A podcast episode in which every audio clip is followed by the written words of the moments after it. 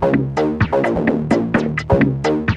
Olá, eu sou Marcos Tomás e você está ouvindo Tabajara Entrevista, um espaço destinado a abordar histórias de grandes personalidades paraibanas, buscando traçar um perfil do entrevistado e suas contribuições para a sociedade. No episódio de hoje vamos conversar com João Carlos do Nascimento Júnior, ou simplesmente João Carlos Júnior, nascido em 24 de maio de 1991 na cidade de João Pessoa. Vencedor da última edição do Festival de Música da Paraíba, agora, em 2021, João Carlos faz da arte, da música e da vida uma bandeira de luta contra o racismo. Seja nas referências de black music, soul, rap ou na teologia afro-brasileira que resgata, João carrega na pele e na alma as batalhas de afirmação da negritude. E no papo conosco, João falou sobre toda essa dedicação à causa antirracista, apoteose de ser consagrado em um festival, projetos futuros, parcerias inéditas, ancestralidade e mais, muito mais.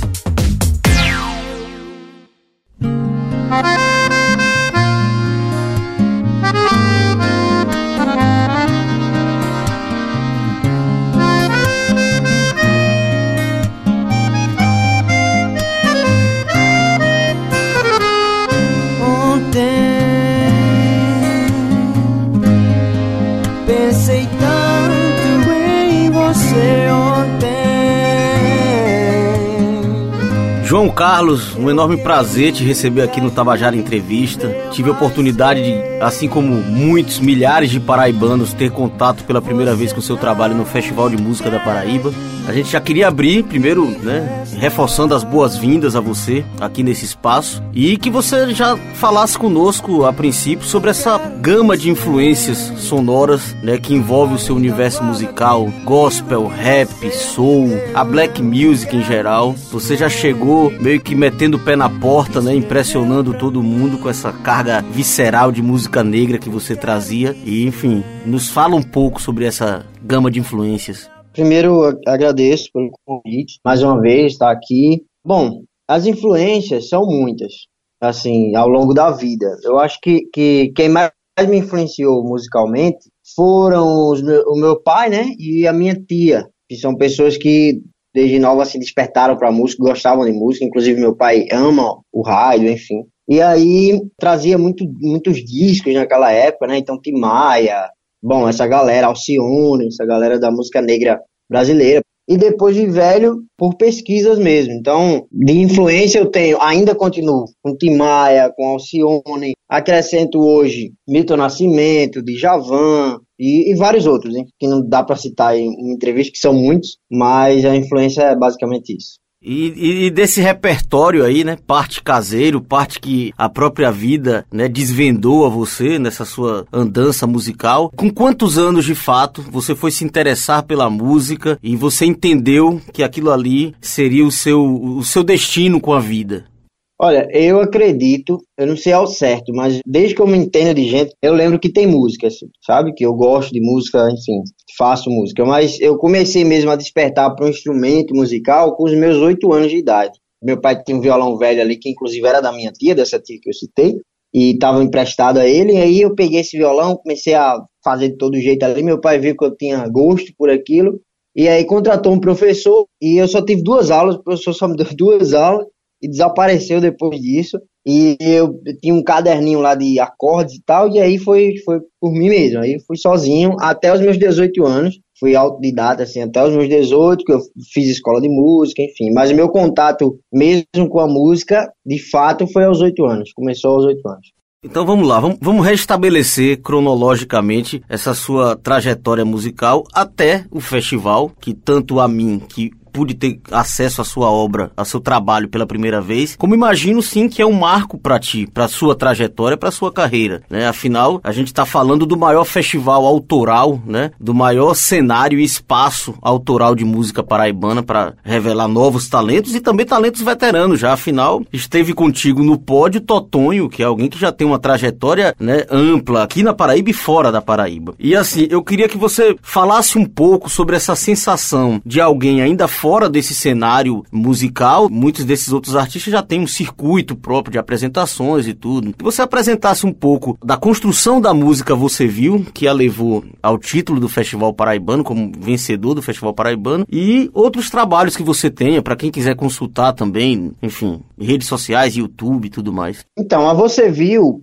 ela veio, acredito que em 2018, o Brasil enfrentou um momento, está enfrentando até hoje. E aí a música fala claramente sobre isso, né? Muitas pessoas postavam, falavam, gravavam stories, enfim, brancas, pessoas brancas, questionando sobre cotas, sobre cotas raciais, principalmente, e o porquê das cotas raciais, e o porquê de, eh, de alguns programas exclusivos para as pessoas pretas no Brasil. E aí, diante de toda essa situação, né, de, de olhar e ver, eu sou um cara que Estou sempre presente na internet, gosto bastante, não tenho problema em ficar horas ali no Instagram, no Facebook, são coisas que eu gosto de ver, gosto de olhar o que está acontecendo. E em 2018, isso veio, isso veio à tona, então as pessoas começaram a questionar o porquê das cotas, das cotas sociais, é, o porquê de programas exclusivos para pessoas pretas no Brasil.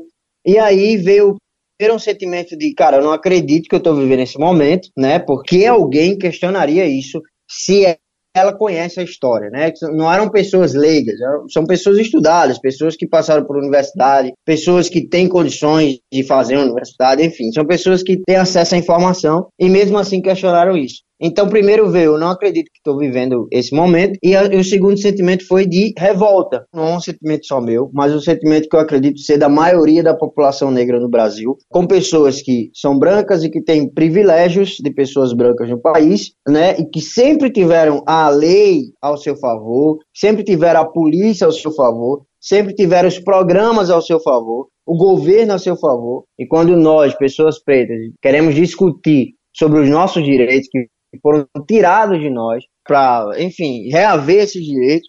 As pessoas brancas que estão no poder, que são deputados, que são senadores, que são presidentes, que estão no poder, questionam o porquê nós estamos, então, pedindo ou, ou, lutando pelos nossos direitos. Então a música veio desse sentimento de revolta mesmo. Em todo momento da música eu falo sobre isso e o você viu da música é justamente para essas pessoas. Você viu recebendo tapa de troco ódio, a moeda herdada da escravidão.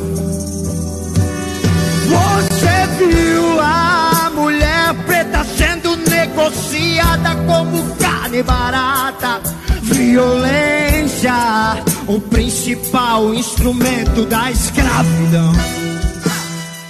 Você agora começava a abordar um pouco mais a questão poética da música, né? Que sem dúvida é um discurso muito forte, muito atual, muito pertinente e muito da alma, da pele, literalmente, que você está é, extravasando e colocando aquilo para fora. Isso você o faz até com muita propriedade e energia, e isso é, é captado por quem está ouvindo. A sensação foi meio que geral. Tanto que essa arrebatação foi a que o fez também ser escolhido pela votação popular, porque esse clima clima, apesar de da transmissão ser remota, né? Mas eu acho que conseguiu ser captado por todo mundo que acompanhava o festival. E, e um dos fatores além dessa carga poética, da emotividade com que você imprimiu a canção, sem dúvida foi também uma escolha muito precisa sua na flutuação entre os estilos, assim, porque você sai de uma carga soul na música, tem o trecho do rap muito mais contundente, né? Inclusive com um tom mais elevado. Vai O timbal se prepara pra mais uma noite difícil. Estendo a lona, protege o que tem, não perde o que tem, não deixa a lama levar.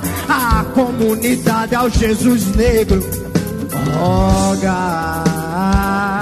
Enfim, essa junção é muito perceptível a todo mundo, assim, dessas referências sonoras. E você realmente foi muito feliz na construção dessa música. Mas eu queria expandir agora e adentrar mais ainda ao que a poética da sua música já indica ali, que é um ativismo que você mergulha, ou pelo menos é, é, me transparece isso nas próprias redes sociais e tudo. E um ativismo, uma militância dentro do cristianismo, assim. Fala um pouco pra, de como é né, você lutar ou tentar colocar essa pauta no centro do debate religioso, a questão do racismo. E na música você também meio que já indicava isso, você fala de um Jesus negro, que não é algo muito convencional ao cristianismo, né? É verdade. Bom, eu sou filho de pastor, né? Desde pequenininho eu sempre vou à igreja, inclusive vou à igreja até hoje.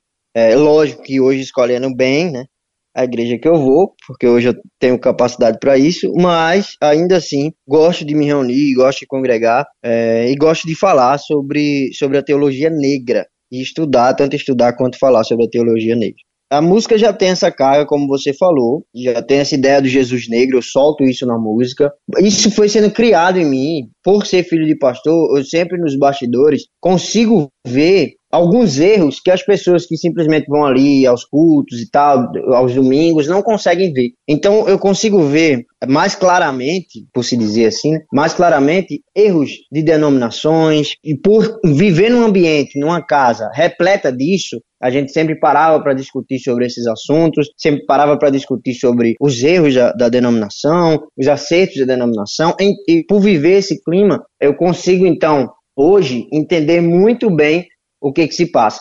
Meu pai, sendo pastor, homem negro, viveu vários, várias, várias, várias situações de racismo em igrejas que ele passou, que ele pastoreou, sabe? E não só isso, mas dentro de, de denominações mesmo, ou até de outros pastores. Então, por me deparar com essas situações, eu fui construindo de forma bem mais sólida a teologia negra, que defende toda essa teologia social e não apenas uma coisa espiritualizada, embranquecida, de um cristianismo europeu, mas um cristianismo que tem sua base é, no Egito, que tem sua base no povo preto, de onde realmente surgiu o cristianismo e que foi apagado e foi criada uma, uma teoria branca sobre Cristo e é o que prevalece hoje, mas que não é a realidade do cristianismo. Ô João, e assim, diante desse cenário, o, o, dessa atmosfera, desse ambiente, porque queira ou não, o cristianismo hegemônico no Brasil, no Ocidente, no mundo, é esse cristianismo branco, como você citou aí. Como você concilia a sua própria atuação com esse conflito histórico, sendo esse cristianismo hegemônico tradicional também o corresponsável, eu já vi inclusive citação sua a respeito disso, historiograficamente a gente sabe que existe isso, pela dizimação também do povo negro. Enfim, internamente, como conciliar esse conflito? Muito bom, muito bom. Olha, é complicado. Não é simples, não é fácil. Primeiro tem que ir lá nos seus ancestrais, enfim, lá nos estudos bem antigos, e, e, você vai descobrir que, inclusive, o Gênesis, né, que foi escrito por Moisés, faz muita referência ao povo egípcio, aos escritos egípcios. Então, essa ideia do ser que cria em, em, sete dias, né, no sétimo descanso, mas enfim, em seis dias cria e é, o mundo, é, não é uma ideia simplesmente dos hebreus, não é uma ideia de Moisés ou do cristianismo europeu, mas que vem do meu povo, que descende do meu povo egípcio. Então, o Gênesis apenas pega, Moisés apenas pega esses escritos e passa ali para o Gênesis. Enfim, então não é só isso. Eu estou dando um exemplo de como isso foi retirado, até isso foi retirado do meu povo, né? Até as nossas, as nossas crenças, enfim. Então, quando você vai, você vai descobrir pinturas de, de pessoas africanas que pintavam Jesus, que tiveram contato com Jesus e pintavam ele como um homem preto, né? Muito, muito antes daquela tradicional obra, né? Daquela tradicional pintura lá da Santa Ceia e tal, Jesus de olhos azuis e seus discípulos também. Antes disso já tinha uma Santa Ceia pintada pelo homem africano e colocando tanto seus discípulos como o próprio Jesus como negros, né, uma pintura de pessoas negras ali. Para que você não, não entre num conflito do tipo, olha, odeio o cristianismo, o cristianismo é feito por pessoas brancas, e ajudou, sim, sim, sim, não o cristianismo em si, mas os homens que eram os tutores, sei lá, se achavam os tutores da filosofia ou do, da religião, enfim, sim, escravizaram meu povo, sim, mataram meu povo, e com esses eu não quero contato. Inclusive, homens famosos, como Lutero, como Calvino, como Agostinho, são homens famosos na reforma e para o protestantismo, mas que para mim não representam quase nada. Isso é a sua parte do ativismo, da militância, de conscientização dentro né, da própria igreja. Mas eu queria que você falasse um pouco sobre a recepção dos outros membros, dos irmãos da igreja, a essa temática que você traz e que é uma quebra de paradigmas. É, boa pergunta mais uma vez. Cara, é muito difícil. A recepção não é das melhores, está longe de ser. Inclusive, eu postei sobre isso esses dias. Eu fazia parte de um coletivo, um coletivo de artistas cristãos e tal, daqui da Paraíba, inclusive, mas que tem artistas do Nordeste inteiro. A princípio, eu fui bem recebido, até dentro do coletivo. Inclusive, não tenho nada pessoal contra nenhum deles. O que eu tenho, o meu inimigo mesmo, a minha inimiga é a estrutura, e não pessoas, né? Enfim, figuras. Mas o que que acontece? Eu fui cantar em algumas igrejas e a maioria delas, quando eu terminava, tanto a minha fala quanto o que eu cantava, incomodava bastante. E quando eu terminava, que eu descia do palco, geralmente tinha de 10 a, a 12 brancos ali me esperando para questionarem o porquê daquela música dentro da igreja deles, o porquê daquela música, por que que eu cantava, qual era a dívida deles, né? O que, que, que eles me deviam e tal. Enfim, era bem tenso, eram coisas bem tensas, inclusive de pastores mesmo. E eu acabei saindo porque é isso que acontece. E eu estou preparado para isso. Acredito no evangelho e na teologia de Martin Luther King, que morreu por pregar essa teologia, por acreditar nela. É nisso que eu acredito. Inclusive, no que Malcolm X pregava também, a teologia de Malcolm X, que era muçulmano, mas que a teologia dele combina muito com a minha e que foi assassinado também por causa disso. Então, de verdade, de verdade, eu me sinto preparado para isso e respondendo a sua pergunta mais uma vez, a recepção não é das melhores até hoje. Eu acho que nunca vai ser porque é uma quebra de paradigmas, como você falou. Você nos deve por cada grito macaco que se presecoa, por cada centro vetado pro meu povo habitar naquilo que a gente construiu. Quem mora, você me fere toda vez que os meus símbolos você quer contestar. Quando muda de calçada pra não me encarar, tá com medo do seu filho me imitar.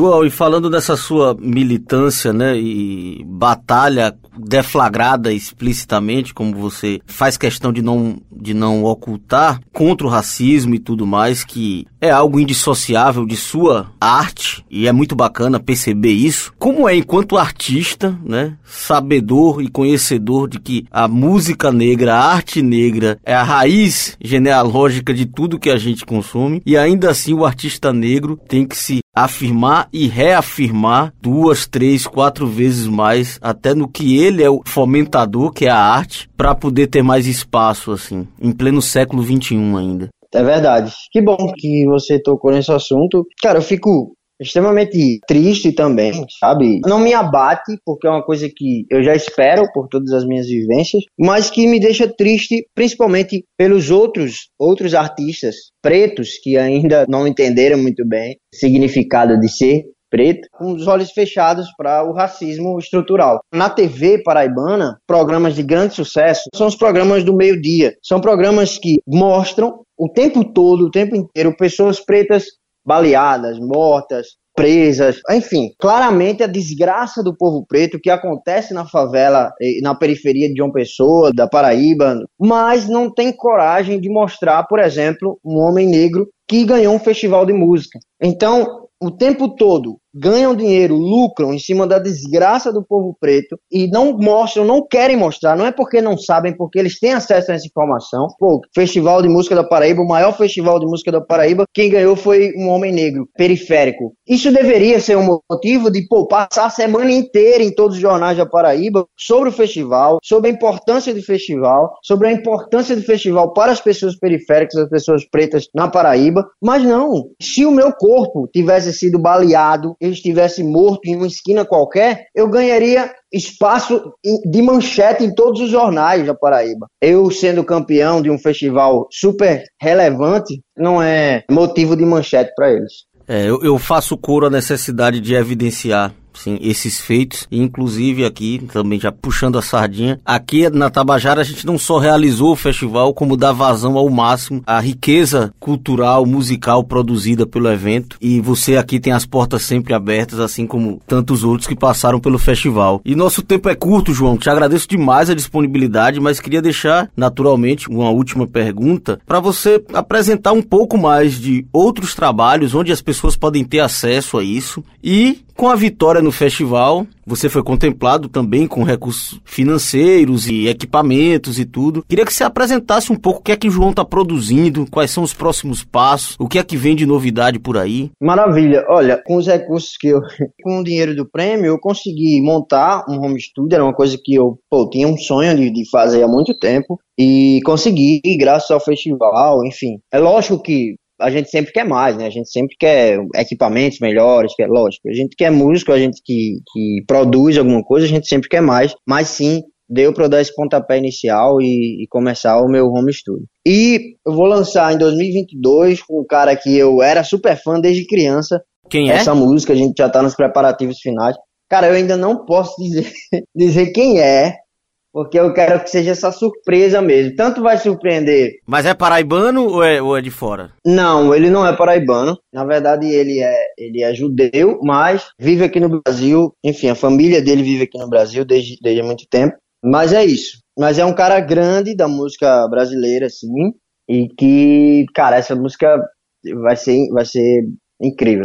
E aí, eu estou preparando, a gente já está em fase final de preparação e a gente quer lançar ela com um clipe, com um videoclipe. E vou lançar também, essa eu posso falar, tá? Vou lançar uma música também para 2022 com a querida Bianca, que é mais conhecida como Bichart.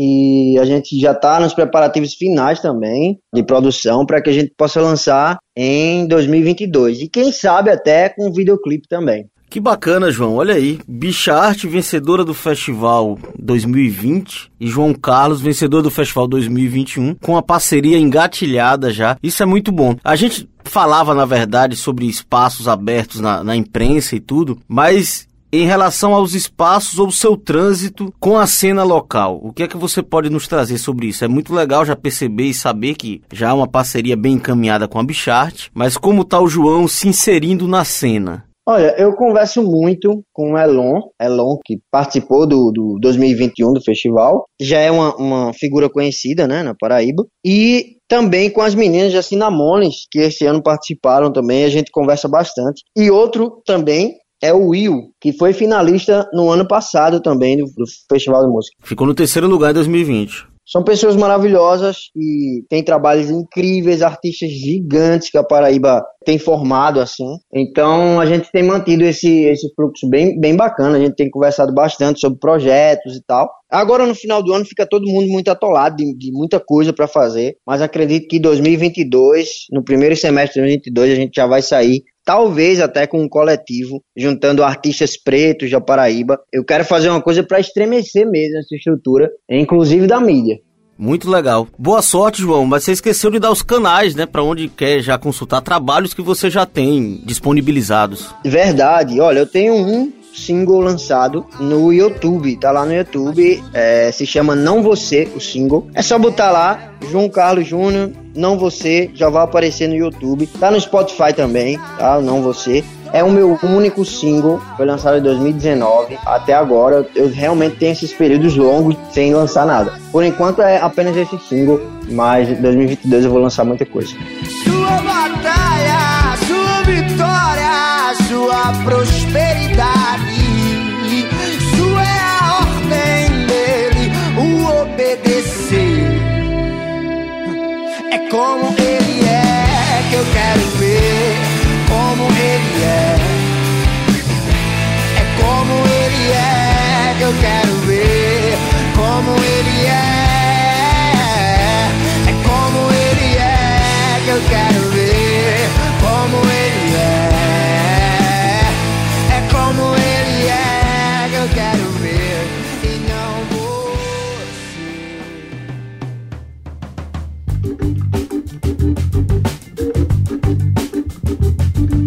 Esse foi o Tabajara Entrevista de hoje. E a gente também quer ouvir as suas sugestões. É bem simples. Na descrição deste episódio você encontra um link para as nossas redes sociais e também o WhatsApp da Rádio Tabajara. Lá você pode dizer quais as personalidades paraibanas que quer ouvir aqui nos próximos episódios. Este podcast teve os trabalhos técnicos de Luiz Monteiro e João Lira. Produção de Raio Miranda, roteirização e apresentação, Marcos Tomás. Até a próxima.